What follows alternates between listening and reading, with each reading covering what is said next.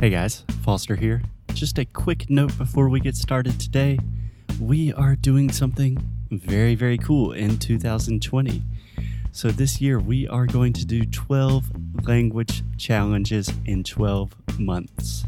So, on the first day of each month, we will start a new language challenge, and each challenge will focus on a specific topic or subject to help you really, really improve your English. For example, we are going to have a challenge about phrasal verbs, a challenge about how to use prepositions, a challenge about how to learn grammar without using textbooks. Anyway, it's going to be a lot, a lot of fun, and we would love to have you participate. So, if you are serious about your English, you should really check out these challenges to learn more and start improving your English today. Just visit inglesnuecru.com. Okay, on with the show.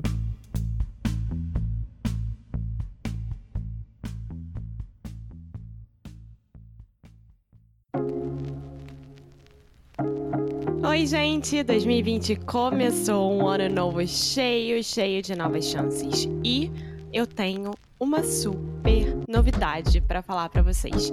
E essa novidade é que o Cambly está oferecendo 50% de desconto nos planos anuais. É um empurrãozinho para você não se arrepender no final desse ano, porque convenhamos, né? Daqui a um ano você vai ter desejado ter começado hoje. então, é o seguinte, todos os planos anuais do Cambly, tanto de adultos quanto de kids, está com 50% de desconto. E o nosso código para você poder aproveitar isso é 50 nu e cru para de adulto e 50 nu e cru kids para de crianças. Lembrando que o 50 é em numeral, tá? Então vá lá no cambly.com, no aplicativo do Cambly, se inscreve ainda hoje e aproveita esse descontão que o Cambly está dando só entre os dias 1 de janeiro de 2020 até o dia 16 de janeiro de 2020. Então começamos muito bem. Eu espero muito, muito, muito que vocês aproveitem isso. E são só mil códigos, tá? Então as primeiras mil pessoas que forem lá e se inscreverem vão conseguir aproveitar essa promoção. Então é isso. Corre lá, hein?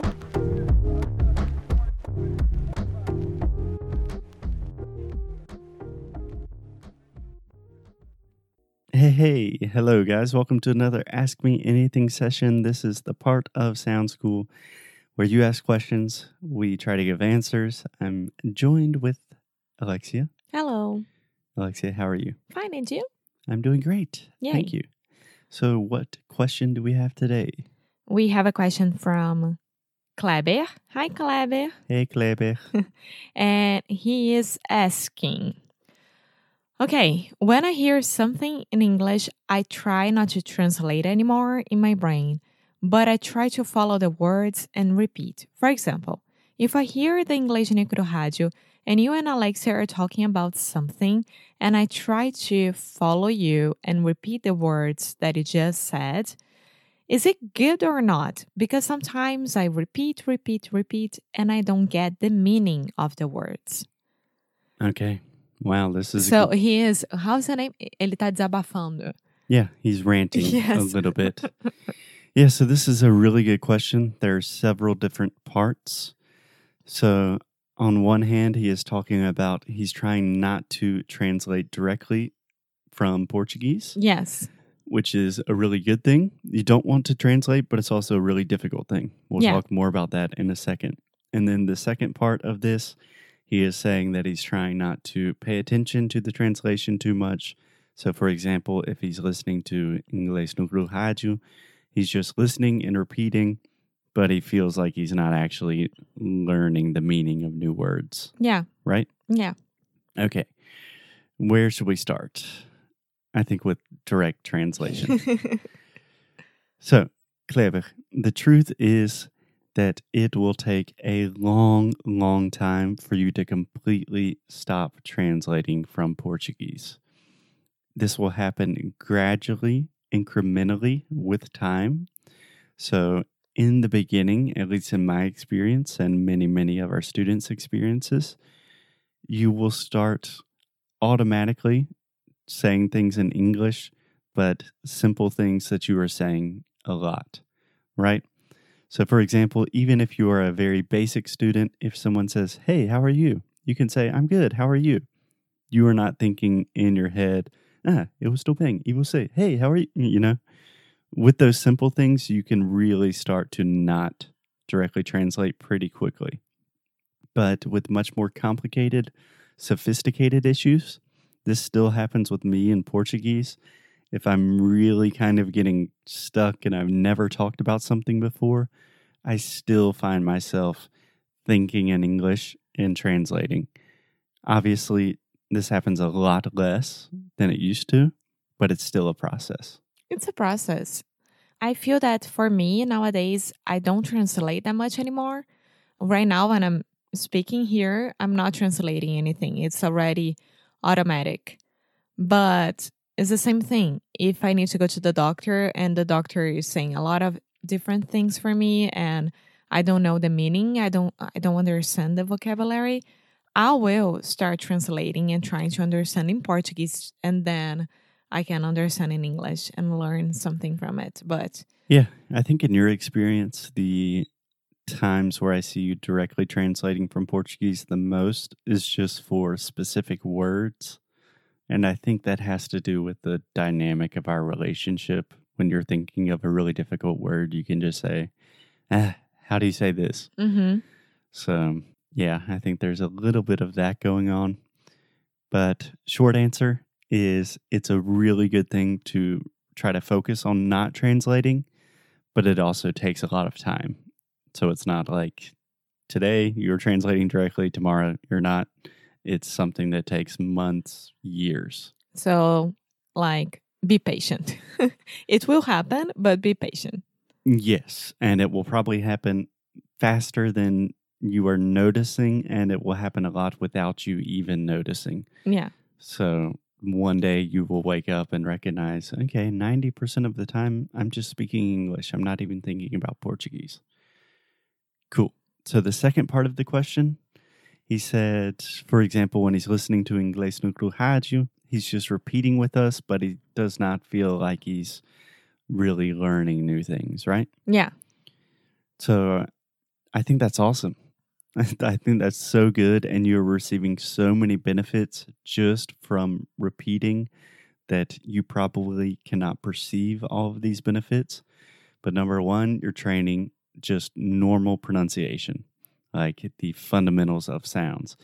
Number two, you are training the more sophisticated aspects of pronunciation, like intonation, stress, filler words, all of these little nu- nuances we have.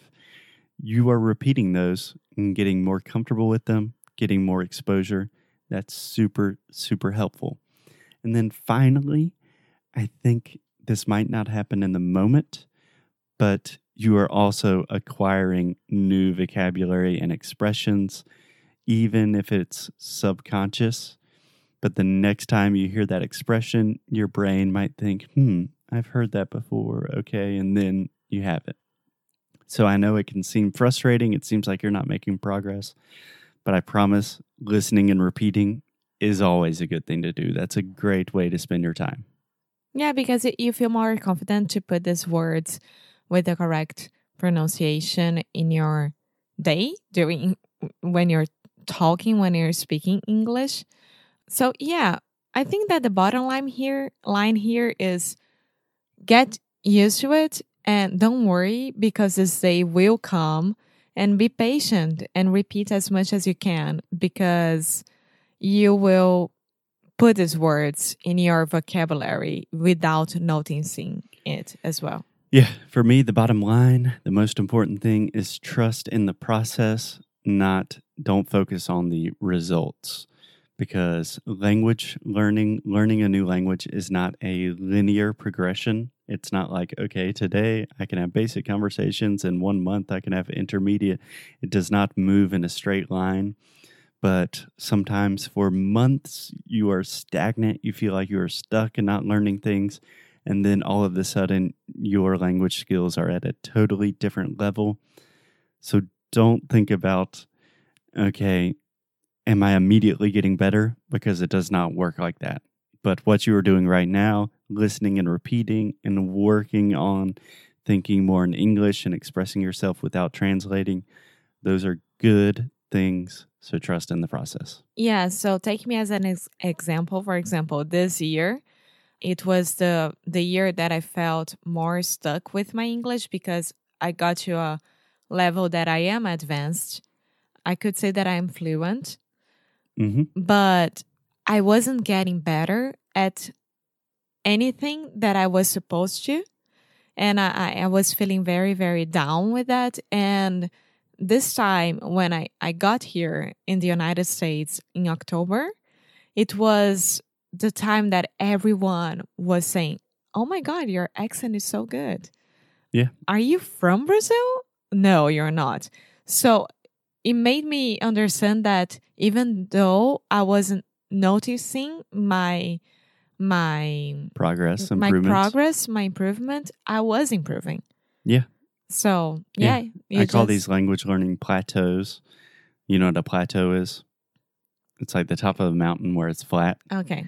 So you're going up a mountain and then it's flat and you feel like you're not making progress for a long time. And then all of a sudden, out of nowhere, you're going back up again really high and then it kind of stops. Yeah, it's not a linear process, but trust in the process. Yeah. Excellent question. Thank you very much. So we will be back with more questions very soon. Yes, thank you, Kleber. Bye. Thanks. Bye bye. Muito obrigada por ter escutado mais um episódio aqui do nosso Inglês de Necro Rádio.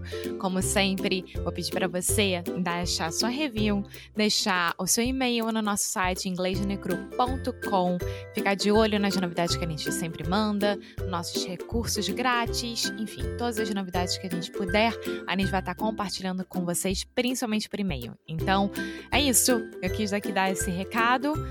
Como sempre, obrigada pelo suporte e a gente se vê no próximo episódio, tá bom? Bye!